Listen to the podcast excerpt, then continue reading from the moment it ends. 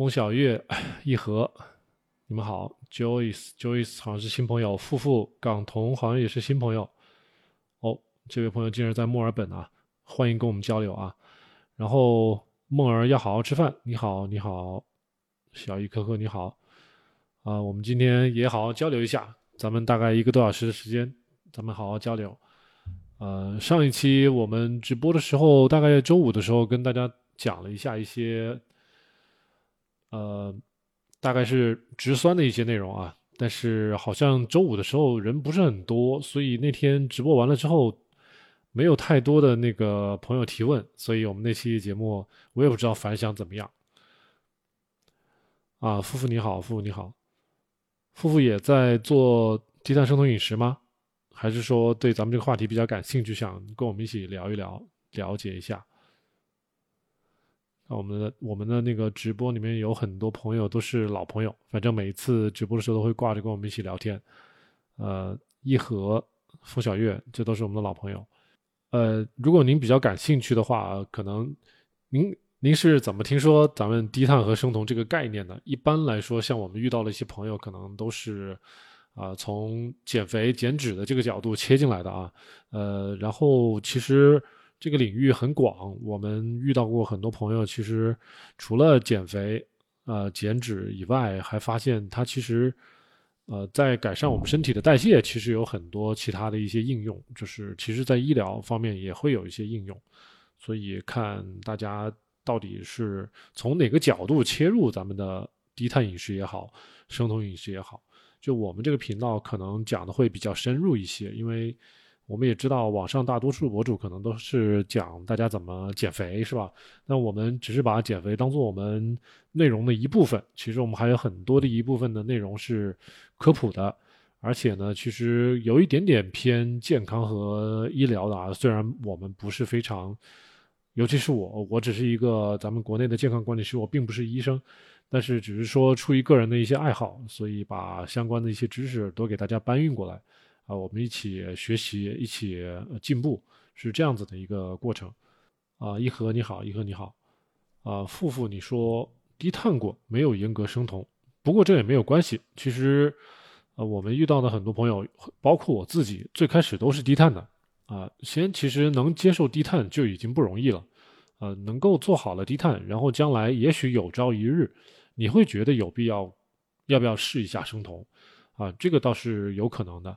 所以不用着急，就是你自己准备好了的那一天再来做生酮是可以的。我们并不强求大家马上都来做生酮，而且，呃，确实，如果生酮，呃，没有做好很好的基础低碳的基础，或者说你对相关的营养啊，还有对一些，呃，操作的一些细节不是很了解，那么很贸然去做生酮，确实很多人会得到一些负面效果。那这些负面效果往往是阻碍大家去。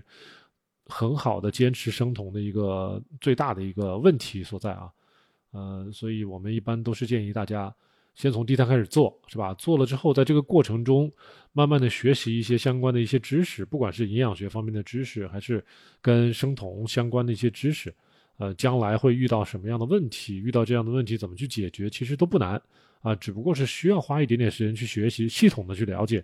呃，我们是比较。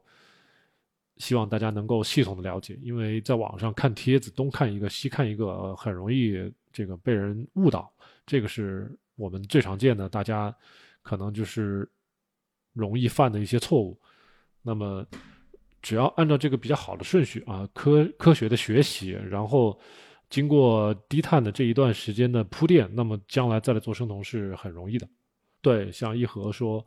生酮健康确实是大于减肥，就是低碳几年之后再过度生酮是完全没有问题的，是这样子的。我自己大概也是低碳了半个半年多，才慢慢的转为生酮，呃，所以我自己也是很谨慎的。当初第一次听听说生酮的这个概念，也是也是让我觉得像是超出了我的认知。只不过呢，就是我确实。很有怀疑精神，我当时想，这玩意这玩意儿会不会是互联网上的一个骗局，对吧？呃，我跟大家都是一样的，就是很谨慎，所以这当时是花了一段花了一点时间去认真的找了相关的资料去学习。是的，是的，那个当初学生酮就是这样，我当时我之前有节目给大家介绍过我自己学生酮的经历嘛。其实最开始是，呃，跟大家一样，因为那个 Doctor Berg 他出的节目其实是互联网上最多的，然后铺天盖地的都是他的节目。其实一七年那个时候也是铺天盖地都是他的，所以我最开始看的就是他的内容。呃，切入点就是我自己比较关心的话题，就比如说我当时有脂肪肝。我当时就在网上搜，我说那个脂肪肝要逆转该怎么做呀？好了，他的节目蹦出来了，然后我就仔细看了一下，然后开始了解到哦，他在宣传一个叫生酮的一个概念。我说那个生酮概念是什么呀？然后我就了解了一下，就不光是了解到他，然后当时还发现网上还有很多其他的一些医生也在讲这个概念，就是各个领域。的医生都有在讲，就比如说 Berg，他是从营养这方面去讲，但是我也发现也有很多别的一些医生，比如说，呃，之前说的那个什么 Jason 方，他是从断食的角度在讲，然后我还发现有很多其他的一些医生，就可能大家可能没有听说过，但是在美国可能还算比较出名的一些医生，他们可能会从生化角度，就生物化学角度来讲，然后有些医生可能会从人体生理学角度开始来讲，啊，有的医生他可能。啊，还有一些素人啊，我之前看过有一些素人的，就是美国自己也有一些本土的一些素人网红，那他也不叫网红，就是就可能就是一个老头儿。我记得有一个名字很很好记，他叫 Butter Bob，就这个人就是光吃黄油的一个老头儿，是吧？然后他比很多医生都早接触生酮这个方法，然后呃，这个老头儿他就经常的就是吃黄油。配一切的东西，就是什么东西基本上是黄油、肉、黄油、鸡蛋，然后蔬菜，啊，反正就这样子。然后他也是很胖的一个体重，然后减肥下来了，哎，但是他减肥下来之后，可能就有一段时间他就从互联网上消失了，啊，不像 Berg 啊，不像其他的一些医生，他可能一直在做节目，然后一直的保持更新。那这个老头儿后来。那有人就以为说他死了，或者什么的。然后这个老头儿不这样，他说啊，这个互联网，我这个 YouTube 啊，分享一些自己的经验，可能只是呃其中的自己的兴趣爱好。但是他觉得他已经把自己想说的东西都已经说完了，然后他剩余的时间其实是更多的用在工作和家庭上面。呃，但是就是说，呃，早年确实有很多这样子的，有很多这样子的，嗯，人在。积极的推广，所以才有了我们这些人能够在网上能够学习到这些东西。然后我自己也是经过自学，就是不光是看网上的一些视频，而有还而且还有我自己学习书本的知识，消化吸收是吧？然后我自己找了很多的一些文献呐，然后从里面学习很多的一些知识，然后再跟大家分享。呃，分享之后也是尽量的保持原汁原味，我没有什么添油加醋的。有很多时候，大家会发现我的节目就是直接把人家原文拿出来念，念完之后我再翻译成中文口译，呃，就是这样子的，很粗糙。虽然很粗糙，但是就是说，呃，生活在海外的很多朋友，或者说咱们朋粉丝里面也有一些呃留学生，或者是也有一些定居在海外的一些朋友，觉得这种方式可能更加可信，可信度会高一些。所以总之吧，就是大家能够得取自己希望希望得到的知识就没有问题啊。呃，一和你说，你说现在明显感觉到的是身体给你的反馈就是精力充沛，不像以前的疲劳，还有就是脑袋昏昏。啊，对了，这个问题其实这个不叫问题啊，这个就是我们生酮的一些好处。呃，其实之前也有朋友就是经常跟我们反馈，啊，到底有没有必要长期生酮，或者说长期生酮有没有什么坏处？呃，然后也有很多，不管是营养师、医生也好，都会说：“哎呀，生酮时间长了对身体不好，大家一定要呃时不时的吃回碳水。”呃，其实一盒你可以跟我说一下啊，就是说，比如说你自己生酮了多久了，是不是？呃，然后你你有没有像一些别的人一样，会频繁的出入酮，或者说你根本不愿意出入酮，因为像你说的，你现在呃。不像以前疲劳是吧？精力充沛，然后，呃，大脑很清醒，就是这些好处是明显是生酮带过来的。你还有没有考虑会说啊？也许咱们人体还需要碳水，然后你要回去吃碳水，你是怎么想的哈？嗯，给我们很多朋友一些启发。也许你的经历会，你的你的一些发言可能会比我的发言要更有一些影响力啊，因为站咱们站在的角度可能不同。然后。哈弗他爸啊，你是你说你低碳饮食三年，现在还在坚持，最近发现低密度胆固醇变高，请问跟低碳有关系吗？一般来说是有关系的，比如说，呃，你吃的饱和性脂肪酸多一点，是吧？然后你的脂代谢如果比别人的要旺盛一些，那基本上就低密度胆固醇都会升高。所以我们跟大家也说了，就是说。如果大家做生酮也好，做低碳也好，你发现你的低密度胆固醇升高了，首先不要害怕啊，因为这是非常常见的一个现象。啊，从一个比较嗯比较广的一个角度来跟大家解释，就是说大家的脂肪代谢比普通人要升高了，所以这个 LDL 低密度胆固醇它作为一个呃运载咱们那个体内脂肪的一个载体，它是一个啊 lipoprotein 啊 lipoprotein 它就是个转运蛋白。它是一个就像是一节火车厢一样的，然后里面会塞上很多的 triglyceride，还有 cholesterol，就是三酸甘油，还有胆固醇，还有很多的磷脂 phospholipids 这些东西，就是这些东西都会包裹在这个火车车厢里面啊。它这个 LDL 只是一个转，只是一个载体，嗯，这个载体变多了能说明什么？就可能会说明你的对脂肪的代谢升高了，也就是说你身体用葡萄糖的。变少了啊，而是用脂肪的时候变多了，所以这个时候你的 LDL 升高。但是同时就是说，为了防止某些朋友可能是饮食真的是没有操作好，然后身体的不管是你的碳水可能没有控制的很到位，或者是你的身体的抗氧化没有做到位，是吧？你的氧化压力很大，这个时候你就要考虑一下。这个 LDL 呢我们之前有节目给大家分析过啊，你要把它分开看，是吧？一个低密度脂蛋白，你要再往下再下一级，你可以会发现这个 LDL 是两部分组成，一部分是啊非常小的 small density LDL，SD-LDL，这个话你到医院去一般是可以查出来的，是有这么一项指标，你可以去查的 small density SD-LDL 这项能够帮你判断你体内。呃，这个 LDL 的载体它到底是被氧化的多少，或者说对咱们心脑血管啊的破坏力有多大？所以，我们如果像有些朋友做低碳饮食、做生酮饮食时间长了之后去复查，那我们就会让他去看一下这个 SD-LDL 会不会升高啊，用这一项来判断他到底这个生酮饮食有没有做好，低碳饮食有没有做好。像我们之前前两，大概就是上一周还是上上周。有一位朋友，他在上海，他的 small density LDL 他就升高了，升高之后，他就我就建议他，我说你去医院去查一下，让医生给你一些建议。然后他去找了，就是我们那个上海比较顶尖的一位啊，而且是专门是做低碳相关的医生啊，叫英俊。去了之后，那个医生给他的一个方案就是让他呃服用比较大剂量的维生素 C 用来抗氧化，呃，因为这个 small density LDL 就我们说的。它跟两两部分有关系，一方面就是我们的糖化 glycation，就是跟我们葡血糖有关系，啊，再一个就是跟我们的那个体内的氧化自由基有关系，就是氧化环境不好，是吧？甭管是就是说你的代谢的问题也好，你的疾病的问题也好，也许是你的年龄的问题也好，也许是你饮食方面摄取的一些物质也好。或者是你某些营养摄取的不充足，不充足，你的抗氧化的那些物质不多，比如说你的维生素 B，你的还有一些呃微量矿物质，比如说啊硒啊一些就别的一些矿物质不够，这些东西是帮我们的身体来抗氧化的。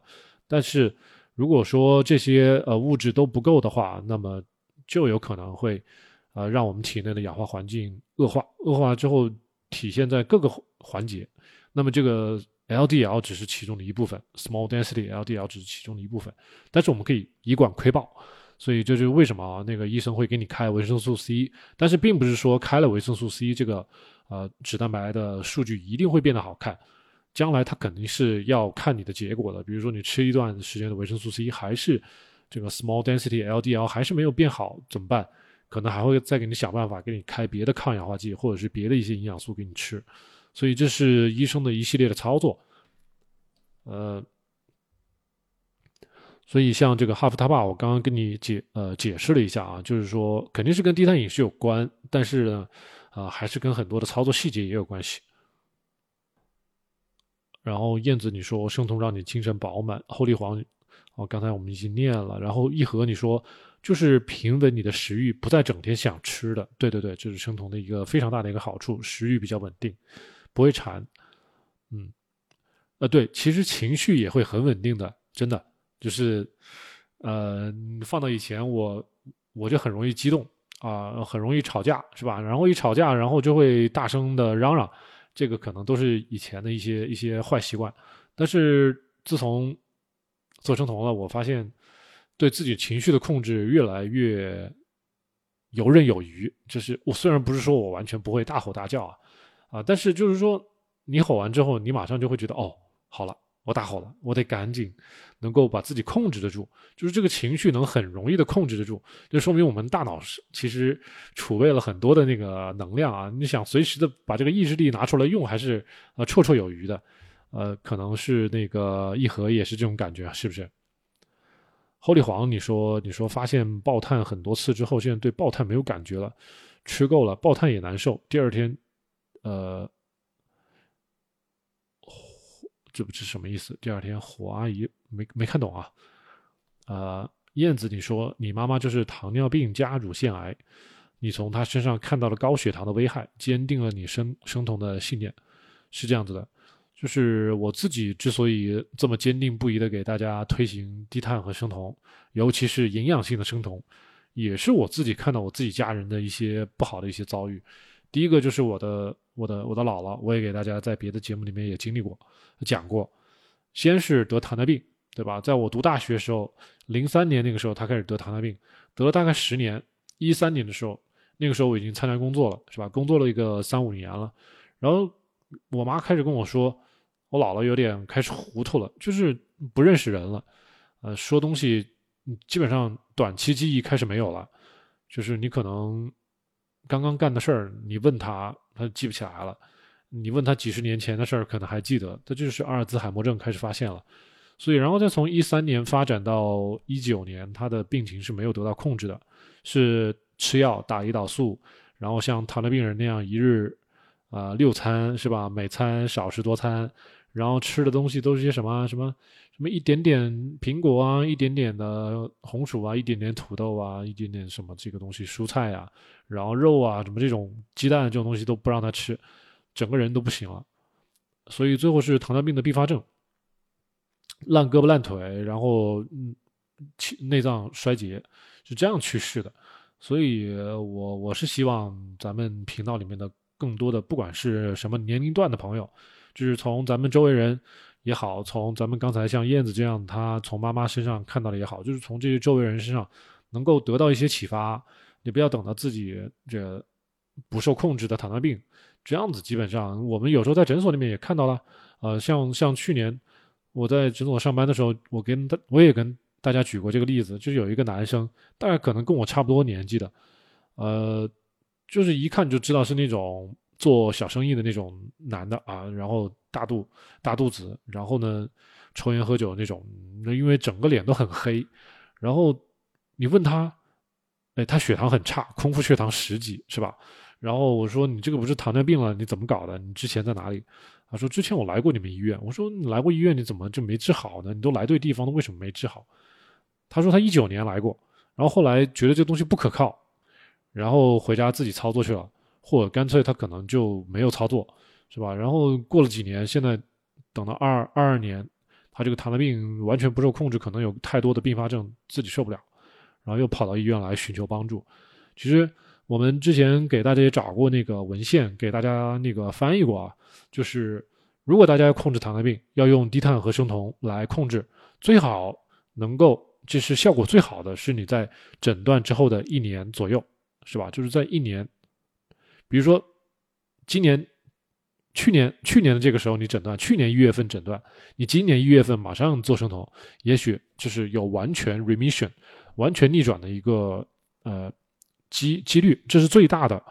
呃，再往后就是比如说五年、十年，它的这个逆转的几率其实是越来越越低的，而且就是说没有第一年那么高。比如说第一年是百分之五十，然后往后面是逐年递减的，而且递减的不是一个线性递减。就往后它递减的越快，啊，其实说说到底就是你的贝塔细胞到底还剩多少，嗯，贝塔细胞还能被唤醒多少？就是如果说贝塔细胞的这个功能，就是比如说你五年没有去干预这个糖尿病，呃，有的人是靠打胰岛素，也许有一点点的帮助；有的人是完全什么药也不吃，裸奔，这个就很怕，很很恐怖。这种可能贝塔的细胞就损失的会更快啊。这种情况下，就算你做了生酮，是吧？然后很严格的控制碳水。这个血糖还是比较难的控制，像这部分人是可能要终生服药的，这就没有办法了。啊，一和，看来看来咱们这个经历都很像啊，就是说，你说你妈妈也是糖尿病的尿毒症，这个也是很很很那个的啊。像我们，我还加了一些医生的一些群嘛，啊，像像天津那边就有一些医生，他们是肾内科的，啊，经常会接接触一些尿毒症的一些患者。啊，他们都是要天天要做透析的，让这些朋友，这个医生也是比较前沿啊，让这些病友去进行一些呃生酮饮食的一些干预，对他们来说都是很难得的，可以延长生命。然后燕子，你说你的外婆是一型糖尿病啊，妈妈是二糖，深受其害。哎，我们前一段时间我们的有一位粉丝是在美国的，他好像是叫什么挖矿小公主吧？那位朋友他。他也是一型，然后他现在就是说，他之前是一直带那个胰岛素泵，啊，然后现在他可能是因为长期带胰岛素泵的话，再加上年纪的上涨，他可能体重开始有点不受控制了，所以现在开始转为做生酮。他发现这个胰岛素用量啊，反而比以前更少，而且血糖更平稳，这是他自己的一个呃比较比较欣慰的一件事情，比较新奇的发现。所以有很多应用的地方，就像我们今天直播刚开始的时候，我们会跟他跟大家说，就说啊，生酮大家可能都是用减肥切切进来了解生酮的，但是最后竟然发现，在什么一型啊、二型啊，甚至现在国外有用这些东西来干预一些呃精神疾病的，都是有很好的效果的。啊，利诺亚你好，利诺亚你好，小诗小诗，你说小基数适合生酮吗？啊，我们以前遇到过一些这种类似的情况啊，就是小基数。我们其实说小基数，除了说明你的体重轻，说明不了任何问题。我们有很多小基数的女生，你去给她做一个比较全面的体检，你会发现：一，她的肌肉严重的不足；二，她的体脂并不低；三，这个女生可能还有胰岛素抵抗。是吧？就是这些女生，除了体重的绝对值并不高以外，并不代表小基数她就很健康。所以很多女生如果真的是，呃，小基数，但是又要做生酮，可能会面临一些将来的会发生的一些问题。呃，就是说你可能会做生酮，做着做着你体重开始增长了，你会发现这个问题。但是你要这么去想，你增长的如果是肌肉就没有问题。这个我们能跟大家都解释过，就是。你之前可能是过度的节食，以至于你的肌肉开始流失了很多。虽然你的总体体重并不高，但是你的代谢率非常低，是吧？就是你的基础代谢非常低，这是跟你的肌肉量直接相关的。所以，如果你跟我们一起做生酮，我们让你吃相应量的肉，你知道这些肉我们不是说啊高蛋白，我们做生酮营养性生酮是让大家吃中等呃数量的生呃肉类，所以不会让你吃非常非常多的肉的。就比如说，但是你就算是我们这种要求来吃，一般来说你还是会长肌肉的，所以你会面临着啊，体重开始上涨了。好了，体重上涨了怎么办？是做还是不做？是吧？这是摆在你面前的一个问题。呃，有很多女生她就对这个体重很膈应，你不能上涨一一公斤，你上涨一公斤，她就干脆不要做了，是吧？啊，我要饿着，饿着，然后把自己再饿下来，又让肌肉给流失掉。所以很多女生就就像这个小诗，你自己要摆正一个观念，你首先你不要用绝对体重值来判断你自己到底该怎么操作，是吧？要要很理性的看待你自己一个体重，你自己存在一个什么样的问题？是肌肉不足，是吧？你的体脂率有多少？你比如说你体脂率二十五以上，可能很多女生不需要那么高的体脂率，很多女生健身的我们聊过的，嗯，一般都是体脂率十五左右，啊，体脂率相当低了。然后一般的女生二十出头就体态就已经非常好了，但是我们肯定会遇到很多女生，说是体重不高，但是你一测她体脂二十五、二十六、二十七、二十八，有的女生甚至上百分之三十，这体脂率那么高，完了你还是个小基数，还能说明什么问题？只能说明你的肌肉量严重的不足。严重的不足，你一做生酮，你的肌肉量会上升的。你就算是用我们的生酮来减脂，你的肌肉量还是会上升，啊，所以在短期你肯定会发现你的体重会上升，所以这是你自己要先考虑的一个问题。你如果能接接受短期的体重的上升，或者说肌肉的增长，是吧？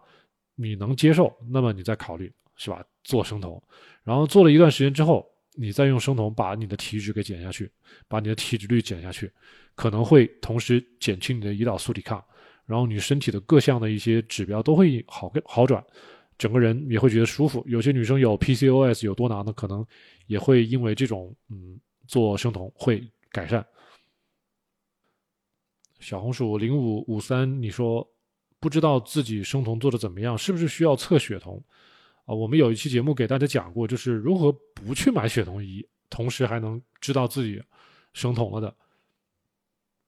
其实最直接的方法就是像刚才咱们前面很多朋友反馈的，就是你发现你不用睡午觉了，然后你每天的精力都很充沛，啊，基本上一天睡够六七个小时，一般来说七个小时左右，其他时间不用睡觉，精力充沛。如果说你能做到这么一点，那么基本上能说明你已经生酮了。再一个就是说，你可以观察你自己的尿液，是吧？你的你撒的尿一般都是偏黄色的，然后如果你仔细闻的话，还会有一股味道，那个味道可能是丙酮的味道。呃，然后再就是，嗯，怎么说呢？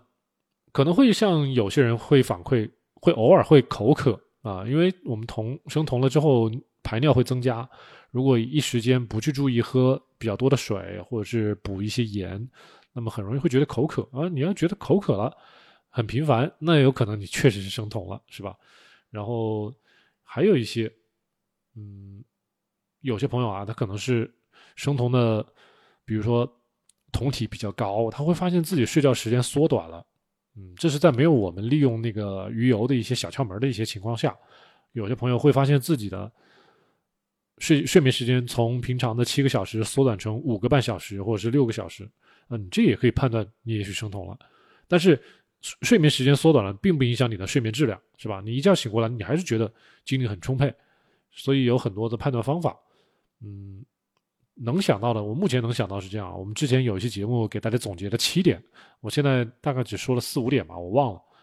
所以如果感兴趣的话，可以关注我，然后到我们的那个群聊里面去。我们一会儿直播结束之后，我把相关节目转给大家看一下啊。就是血酮仪其实不是必要，就是不是必要。一般来说，我之前给大家也讲过，你把这个碳水只要控制好了，要不了多少天，你身体就还生酮。啊，不用天天去拿那个血酮试纸啊、血酮仪啊，天天去扎手指也没有必要。本来扎手指也是一个比较痛苦的事情，不要让这种痛苦的事情是吧变成一天的开始，整个人都有点紧神紧张兮兮的啊。红三三，你说生酮是不是不管身体有什么或大或小的问题都能改善？这可不敢这么说啊。真的不敢这么说。你比如说，你有点什么肿瘤，这玩意儿能能忽视吗？是不是？但是我就这么说，就是你把生酮作为一个饮食的基础，对很多问题都是能改善的。就是甭管你身体有什么疾病也好，有什么也好，你你把生酮作为一个你日常饮食的一个基础操作啊，同时你再去配合一些其他的一些医疗干预手段，可能会达到加倍的一些效果啊，就是这样子的。现在就是。很多传统传统方式解决不了的问题，你配合上生酮，能够达到更好的效果。你像我们最近认识一些医生，他们是做脑外科的，这个脑子开刀，里边长个瘤子，把那个瘤子给挖出来，是吧？然后挖出来之后，但是如果用传统饮食去术后干预，你会发现这波病人他的呃恢复非常慢，再一个是恢复的效果很差，这个人可能面临着呃术后之后的一些。长久的这种，比如说部分的一些语言功能、什么别的功能的一些丧失，行动功能的一些丧失，但是如果配合生酮饮食，尤其是对脑子这块的恢复，呃，它的效果要好很多，可能要快很多，呃，甚至有可能会延长这个人的生命，让这个，比如说这个瘤子能够扩散的慢一些啊，什么什么，它它有这方面作用。所以我们之前有一期节目给大家讲过一些百岁老人。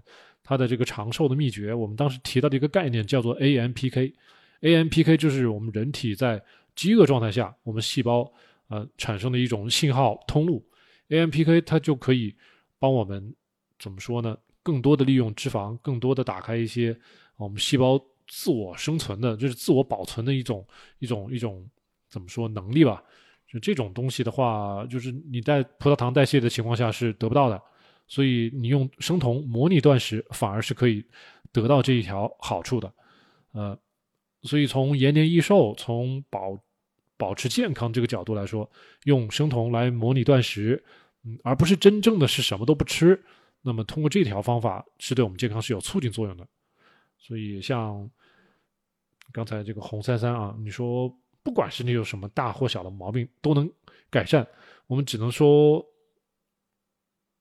某种程度上可能是这么样子的。而且我只是站在一个非医嘱的角度啊，就是只是我个人的认知的角度，呃，是你把它做成一个基础的饮食结构。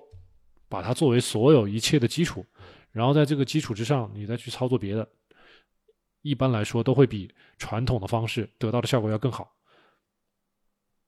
你就这么想，脂肪代谢很有可能是我们人体在农耕文明之前就应该保持的一个啊默认的代谢模式。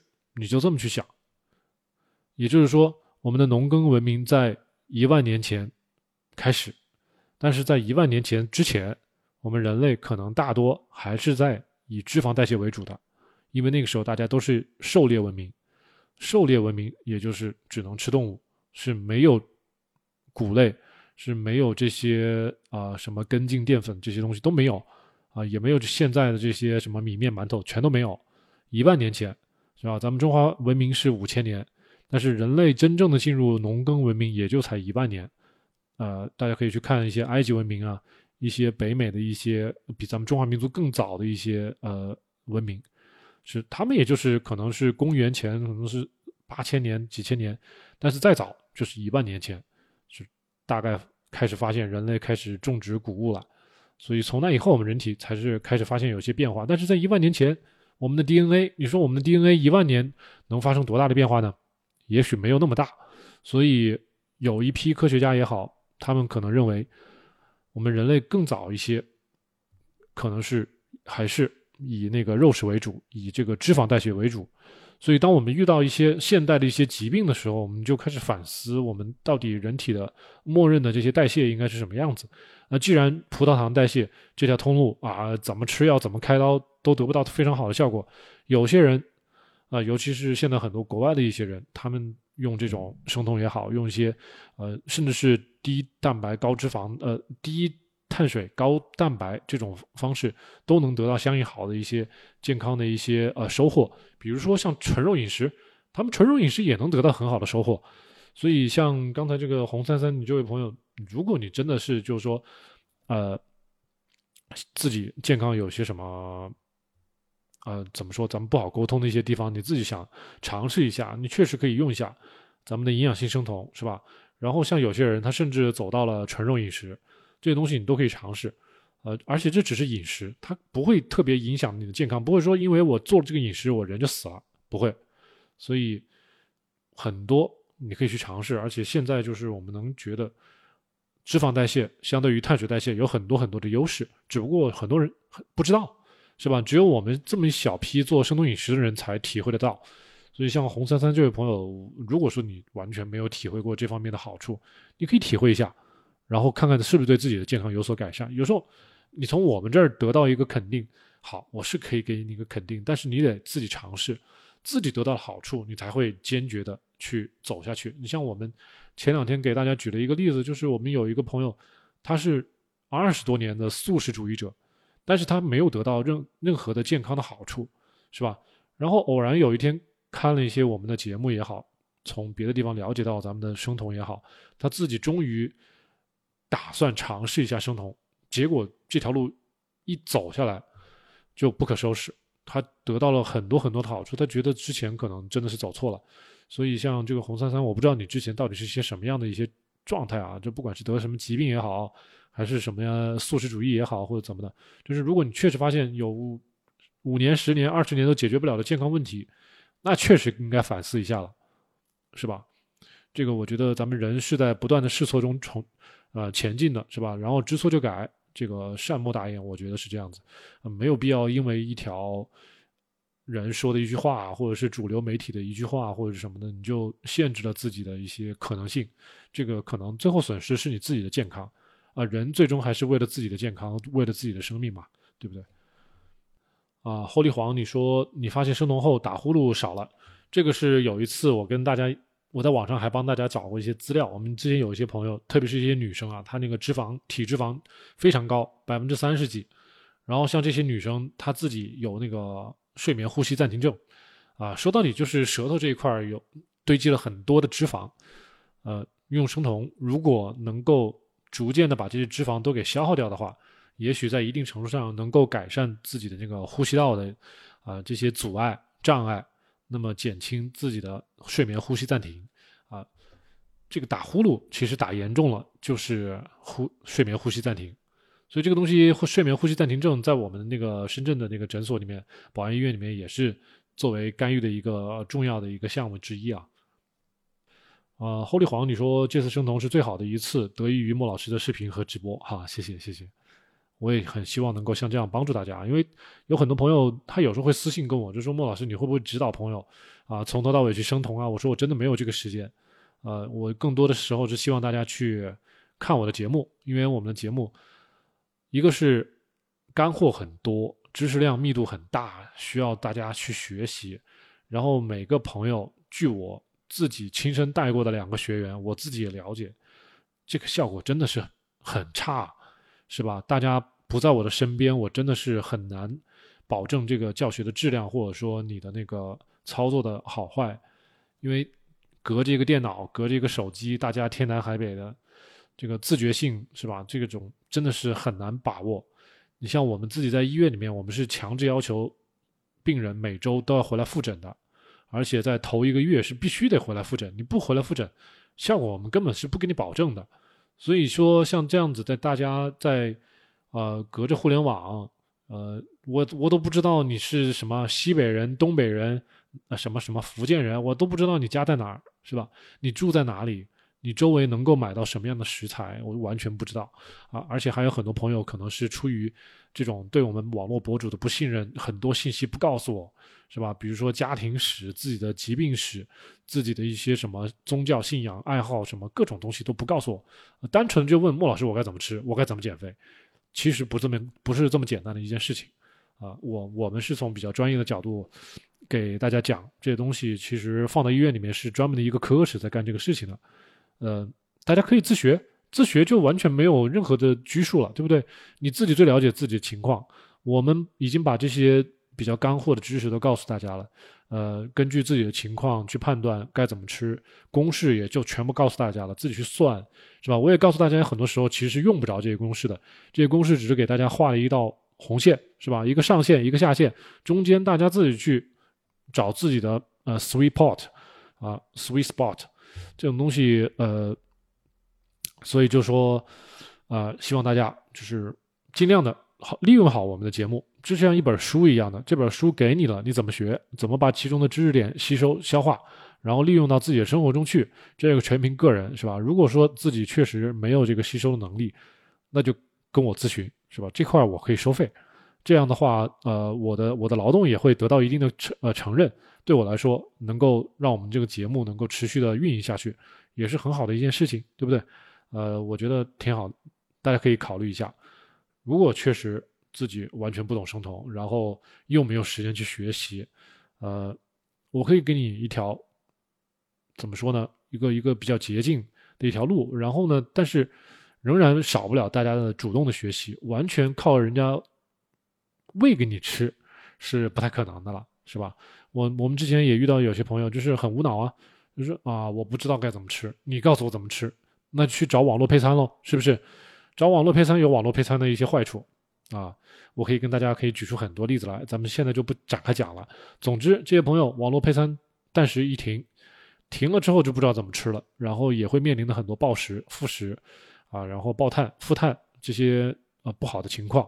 所以很多时候你要短时间是能减肥，但是一旦没人管了，这个东西又回来了。所以我们都是站在长期的角度，是吧？我们不是说，呃，大家短期减减个三斤五斤，然后收你一笔钱，我们就跑了，是不是？我们是希望大家能够一辈子就减这么一次肥，完了之后你减完了，身体好了，然后你还能告诉自己周围的父母啊、爷爷奶奶说啊，应该适当的控制碳水了，对身体有好处的，是吧？能够有很多的你能做的事情。只是自己减肥嘛，那这个事儿就就比较有限了。Flora，Flora，你说一到周末就放飞暴食，有什么好的建议？那你要看看你周末跟谁在一起混了。我只能说，首先你要把你的跟你一起混的人，你要区分一下，或者说你干脆告诉他们你在生酮，你们就算是出去放飞，你也只能吃有限的东西，啊，很多东西不能吃不能喝，你必须让他们同意。或者说，必须得让他们知道你在这么操作。你不要觉得你自己在生酮是一件，呃，很掉面子的事情，或者说难以启齿的事情，对吧？你是在为你自己的健康负责。你不要管别人在吃什么喝什么，他们现在不管自己的健康，不管自己未来的那个健康，你都不用。这个东西是是要有一个思维层次的，所以你先不要告，不要着急说服他们去接受你，你只要告诉他们你在做这个。然后他们得尊重你的选择，是吧？然后这是尊重的问题，这不是接受不接受的问题，是不是？只要他能尊重你的选择，他们就不会对你强加压力，是吧？然后最后你自己选择继续做低低碳和生酮，那就是你自己的事情了。但是你还得要有一定的抵抗，呃，抵御这些引诱的一些一些能力，是吧？你对碳水。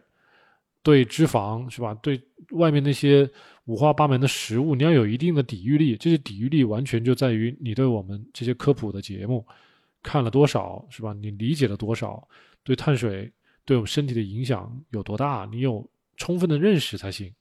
你比如说，我以前可能喝代糖饮饮料，但是我通过学习，我知道一些代糖对我们身体的一些影响，那么我可能会潜意识的更加少的喝代糖饮料，就是通过学习。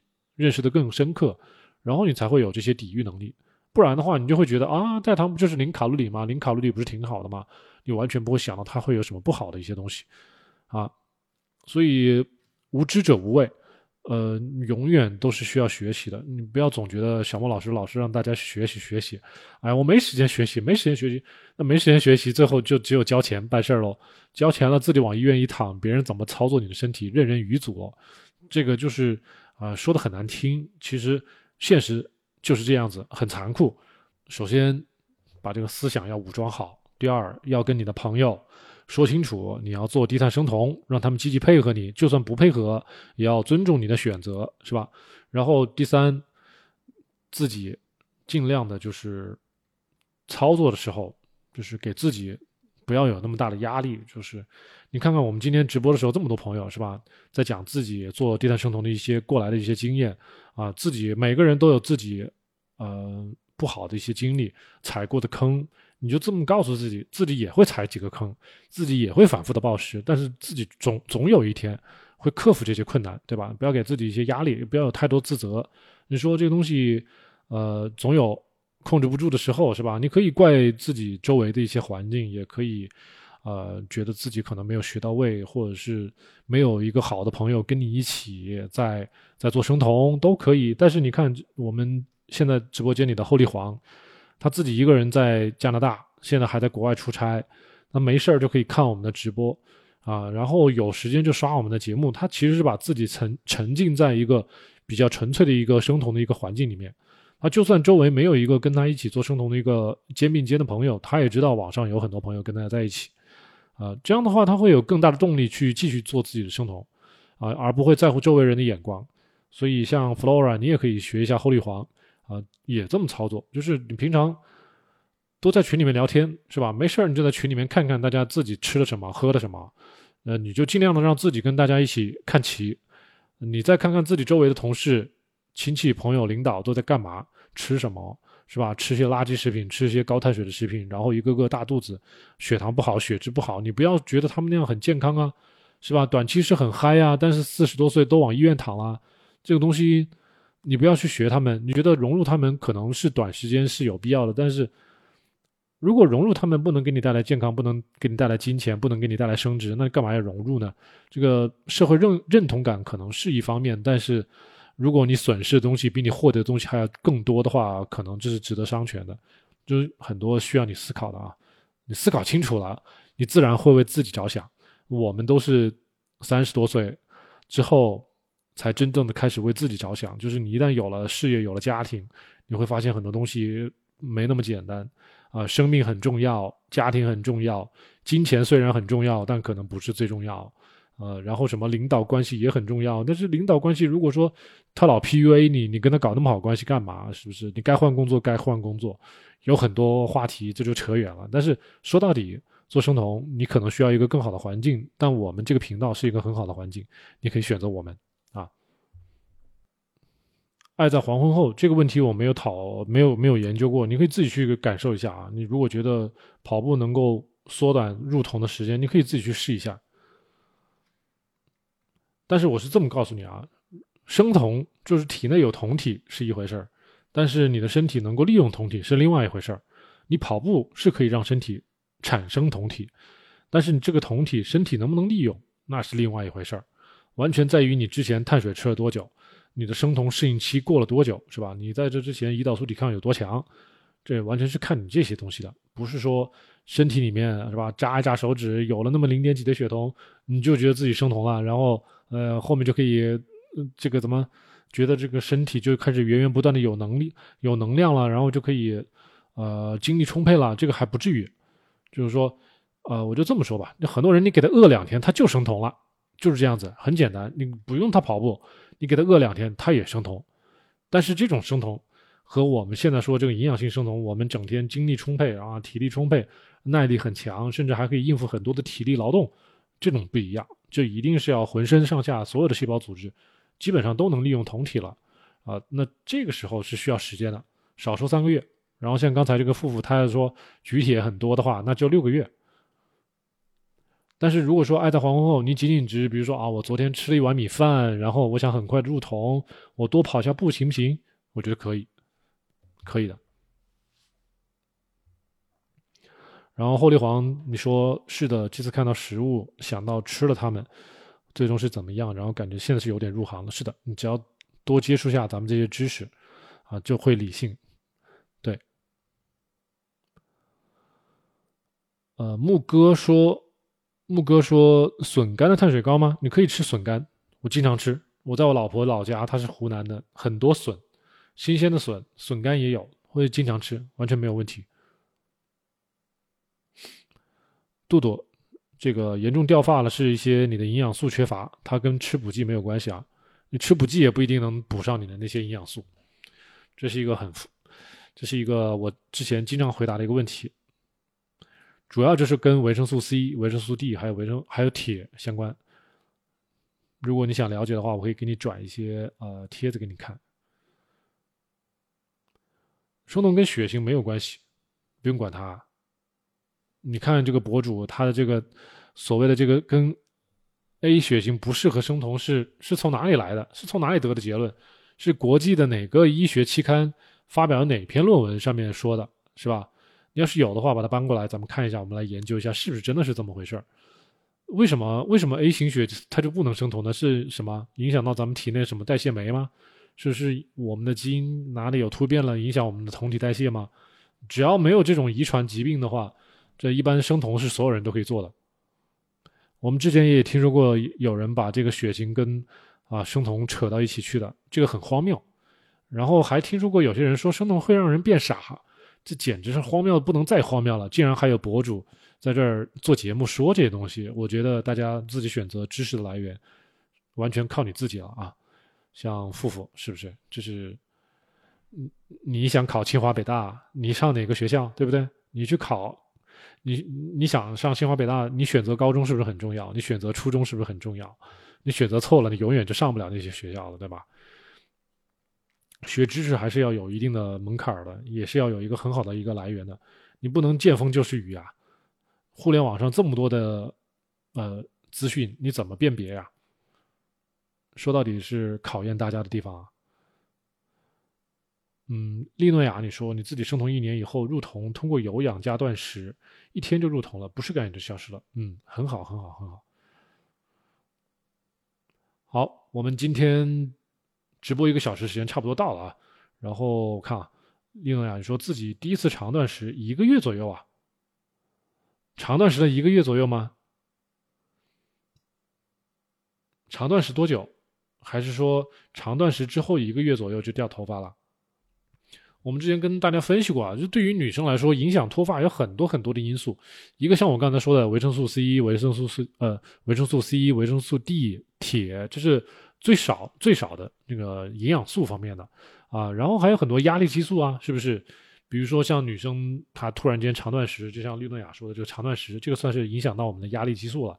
而有些女生呢熬夜啊，是不是跟家里人吵架啊？然后整天都很激动啊，很忙啊，工作压力大，这都是压力激素，睡眠不足，压力激素，呃，就会影响到自己脱发。然后还有一些女生是，呃，PCOS 或者是自己的那个雄性激素或者是雌性激素不够，然后导致脱发，这也有常见的。还有一些甲减呢，那这种激素的问题导致的脱发都很多。所以像有些朋友你说脱发了啊，我在生酮了，所以全是生酮的毛病。呃，千万不要这么业余的去想，你要你要考虑到很多方面，其他方面的一些因素。现在我们在直播或者是科普的时候跟大家讲了，所以大家如果能排除你就排除，如果说完全搞不懂，你就去医院去查去。比如说啊，我饮食很规律，我的作息很规律，啊，那会出什么问题？那你去查查你的激素了，对不对？你就可以去查。像后立黄，你说今天把黄油从咖啡中去掉了，发现身体不想喝，感觉更好了，很好。因为后立黄我知道你的那个呃 BMI 还是比较重，所以其实你身体有很多的那个脂肪是可以利用的。所以说你今天把黄油去掉，觉得 OK 没有问题，然后身体能够更加多的利用自己的脂肪，这个就是我觉得这样你循序渐进的这种做法就很好，对吧？你感觉去掉之后没有任何的影响，就说明 OK 了，就是身体就是 ready 了，这个时候就不会有任何的。啊，负面效果，你做这个事情不费吹灰之力，也不会有任何的压力激素的产生，你就不会有任何的这种，呃，比如说啊，神经突然之间想爆什么的这种冲动，就感觉一切都顺其自然，啊，脑子就不会有这种应激的反应，非常好。草莓烟卷，你说一天要吃多少盐呢？你喝了一整天的盐水还是有无力感。还有一些我之前跟大家讲的，就有些朋友啊，他就是，尤其像女生，你不好好吃。吃蛋白质是吧？吃些垃圾蛋白，体内没有没有铁，没有。你像铁用在哪里？铁的一个是合成我们的血红细胞，再一个就是我们身体各种是吧？你血红细胞是干嘛用的？给我们在养的，给我们身体供应养料的。你这些东西都没有了，那当然就没有力气了。所以像很多朋友他不吃不吃含铁丰富的食物。很很容易没力气。我之前跟大家讲过啊，我自己刚开始做生酮头半年，我就光吃鸡胸肉了，啊，就没有好好吃红肉。所以到后来，就算是我这个盐其实是够的，但是我还是觉得没有力气。而且到最后，我还发现我自己缺铜，啊，很多的微量元素都是红肉里面很丰富的，所以有很难说身体不舒服一定是因为缺盐，也许还有一些别的微量元素，这个是我不专业的地方。呃，可能某些专家会更懂一些，但是我的建议就是，像这个草莓烟卷，你自己想一想，你除了除了盐以外，你的其他的饮食都是怎么搭配的，是吧？如果如果缺了一些我们说的一些动物内脏和红肉的话，你尽量把这些东西补上。好了，那个更多的朋友啊，我现在问题答不上来了，我们计划的直播时间就是一个小时，如果有更多的问题跟我私信，我会收费的。那个我们直播可能就算直播三个小时，这个问题也是永远答不完的。我是建议现在后面刚刚进直播间的朋友，如果说对我的节目比较认可，对我的专业度也比较认可的话，你们可以去看我的过去发的一些节目，在我的主页有很多很多的专辑，三个专辑大家可以去看 A、B、C 啊，可以按顺序来看。然后你们问的一些问题，基本上我全部都回答过。呃，不管是什么无力也好啊，或者是。啊，什么睡觉的问题也好啊，全部都是，啊，像木哥说这个，你生酮一个星期的感受，这个挺好的，啊，像这个小红薯，你的操作，我觉得你需要那个什么，不是说敢不敢的问题啊，就是你自己就是因为不懂你才不敢，就是你要学习，你学习怎么学？看我们的节目学习，是吧？这个都是，呃，像这个草莓烟卷，过去操作的不是很标准，也建议你多看一下我们的节目，调整一下细节，然后做好一个真正的营养性的生酮。当然是我是宣传我自己啊，所以看大家自己对我的认可。然后如果对我确实有很多，就是你没有时间去看节目，是吧？那就跟我一对一的咨询，这个我会收费。呃，如果大家自己时间比较充足，那就翻我过去的节目，尽量的跟我们一起一个节拍，关注我，然后在我们群里面多聊天，呃，然后晚上可以参加我们的直播。然后有时候我还会请一些一些。呃，线下的一些专业的一些医生跟大家一起讨论一些更加复杂的一些问题，是吧？跟疾病相关的，我们可以在网上讨论。呃，所以大家可以关注我，然后有什么问题可以跟我聊，是吧？有特殊的需要，我们付费。呃，再有更多的疾病相关的一些需求，我们有医生，是吧？这些东西都可以跟大家提供。所以关注我，嗯，平常看节目学习啊，有什么东西我们在群里面更多的聊。好的，好的。好的，谢谢大家支持，咱明天见。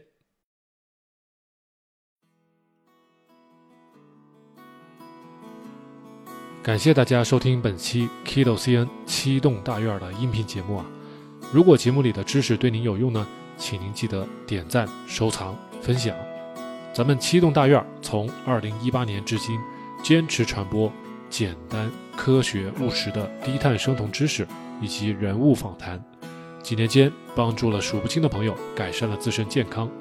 许多朋友呢，还将节目中的知识和原理应用到周围的亲戚、朋友以及父母的身上啊，让更多的人变得健康。咱们七栋大院专辑下，也有着好几十条热情洋溢的满分好评。咱们专辑综合评分是九点八分。在感激之余，也希望大家更多的支持我们的节目。我们接受大家的捐赠。